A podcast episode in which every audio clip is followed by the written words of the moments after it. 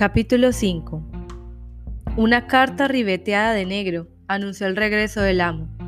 Isabela había muerto y él me escribía para pedirme que vistiera de luto a su hija y preparase una habitación con todo lo necesario para albergar a su joven sobrino.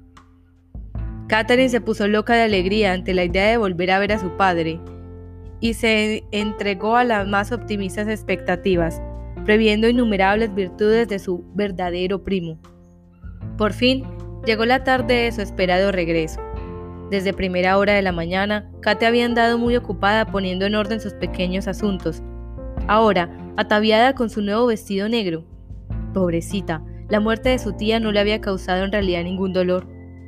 Estaba tan inquieta que me obligó a acompañarla hasta la verja del jardín para salir al encuentro de quienes llegaban. Linton es solo seis meses menor que yo. Cotorreaba mientras caminábamos tranquilamente por los montículos y hondonadas del césped, cubierto de musgo bajo la sombra de los árboles. Será fabuloso tenerle de compañero de juegos. La tía Isabela mandó a papá un hermoso mechón de su pelo. Es más claro y lacio que el mío, pero igual de fino. Lo tengo cuidadosamente guardado en una cajita de cristal, y muchas veces he pensado que me encantaría conocer a su dueño. ¡Ay! Estoy tan contenta. Mi papá, mi queridísimo papá. Vamos, Ellen, corramos. Corre. Corría. Regresaba y volvía a correr. Así muchas veces hasta que mis mesurados pasos alcanzaron la verja. Luego se sentó en un ribazo de hierba, junto al camino, y trató de esperar pacientemente. Pero le resultaba imposible. No podía estarse quieta ni un segundo. ¿Cuánto tardan? exclamaba. Ah, veo polvo en la carretera. Ya están aquí. No. ¿Cuándo llegarán? ¿Podríamos caminar un poquito? Un kilómetro, Ellen. Solo un kilómetro. Anda, di que sí. Hasta que el bosquecillo de abedules que hay en la curva. Yo me negué en redondo. Por fin cesó su expectación. El carruaje se hizo visible.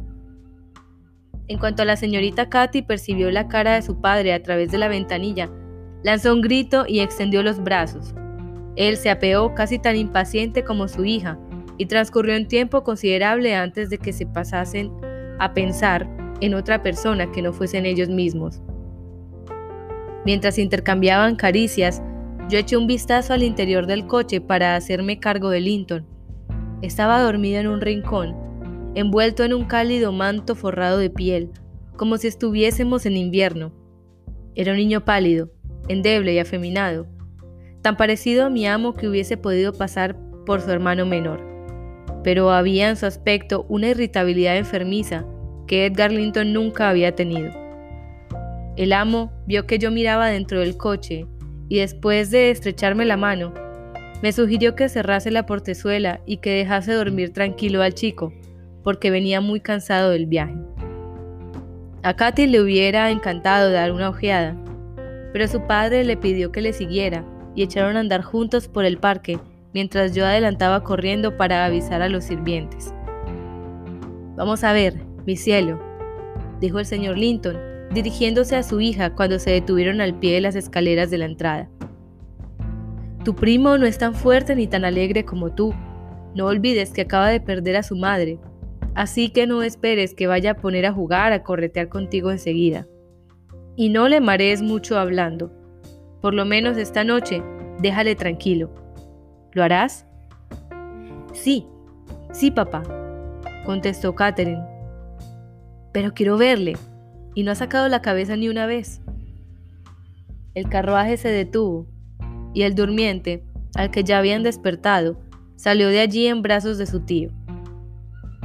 Linton, esta es tu prima Katy, dijo, juntándole las manitas. Te tiene ya mucho cariño, así que cuidado con ponerla triste esta noche con tus lloros. Tienes que intentar estar alegre. El viaje ya terminó, así que ahora puedes descansar y divertirte como gustes. Entonces deja que me vaya a dormir, contestó el niño, retrocediendo, soltando la mano de Katy y llevándose los dedos a los ojos para enjuagarse las incipientes lágrimas. Vamos, vamos, pórtense bien, le susurré yo, llevándole adentro. Va a hacerla llorar también a ella. Mire la lástima que le tiene. No sé si le daba pena o no. Lo cierto es que su prima adoptó una expresión de idéntica tristeza a la de él y volvió con su padre. Entraron los tres y subieron a la biblioteca, donde el té ya estaba servido. Le quité a Linton la capa y el gorro, y le acomodé en una silla junto a la mesa, pero en cuanto estuvo sentado se echó a llorar otra vez. Mi amo le preguntó qué le pasaba. No puedo sentarme en una silla, sollozó el niño. Pues ve al sofá y él te traerá un poco de té, contestó su tío pacientemente. Yo estaba convencida de que la carga de aquel niño melindroso y enfermizo tenía que haber fatigado mucho a mi amo durante el viaje. Linton se fue arrastrando hasta el sofá y se tumbó. Katy se le acercó con un taburete y su propia taza de té. Al principio Katy guardó silencio, pero aquello no podía durar. Había resuelto hacer de su primito lo que ella quería que fuese. Se puso a acariciarle los rizos, a bajarle la mejilla y a darle el té con su cuchara, como si fuera un bebé. Y como él era bastante bebé, aquello le gustó. Se secó los ojos y se le dibujó en el rostro una leve sonrisa. Ah, todo irá de maravilla, me dijo el amo tras observarles durante unos momentos. De maravilla, Ellen, si conseguimos que se quede con nosotros. La compañía de una niña de su misma edad pronto le insuflará nuevos ánimos. Se pondrá fuerte solo por desearlo. Sí, si conseguimos que se quede, dije para mis adentros.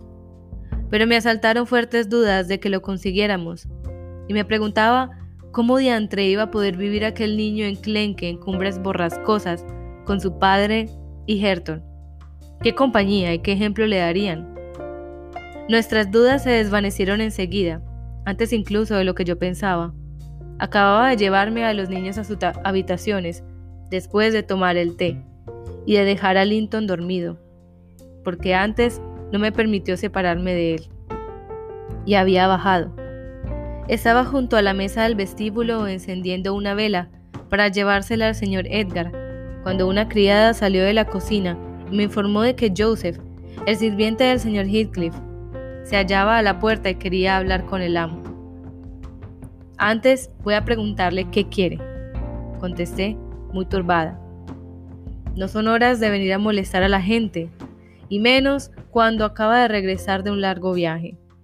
No creo que el amo pueda recibirle. Joseph había entrado en la cocina mientras yo pronunciaba aquellas palabras y apareció de pronto en el vestíbulo. Iba vestido de domingo y traía una cara de lo más santurrona y amarga. Se puso a limpiarse los zapatos del felpudo, sosteniendo el sombrero en una mano y el bastón en la otra.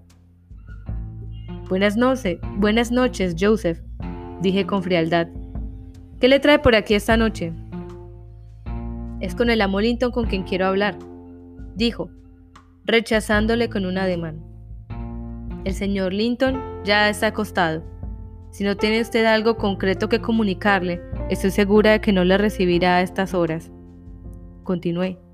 Lo mejor que puede hacer es sentarse allí y confiarme su recado. ¿Cuál es su cuarto? Prosiguió, inspeccionando la hilera de puertas cerradas. Me di cuenta de que estaba resuelto a rechazar mi dedicación, así que, muy a mi pesar, subí a la biblioteca y anuncié aquella intempestiva visita, no sin aconsejar al amo que le mandase volver al día siguiente.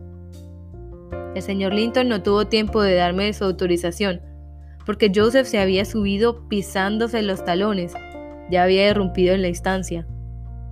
Se plantó al otro lado de la mesa y con las dos manos apoyadas en el puño de su bastón empezó a hablar, alzando mucho la voz, como si anticipara una resistencia.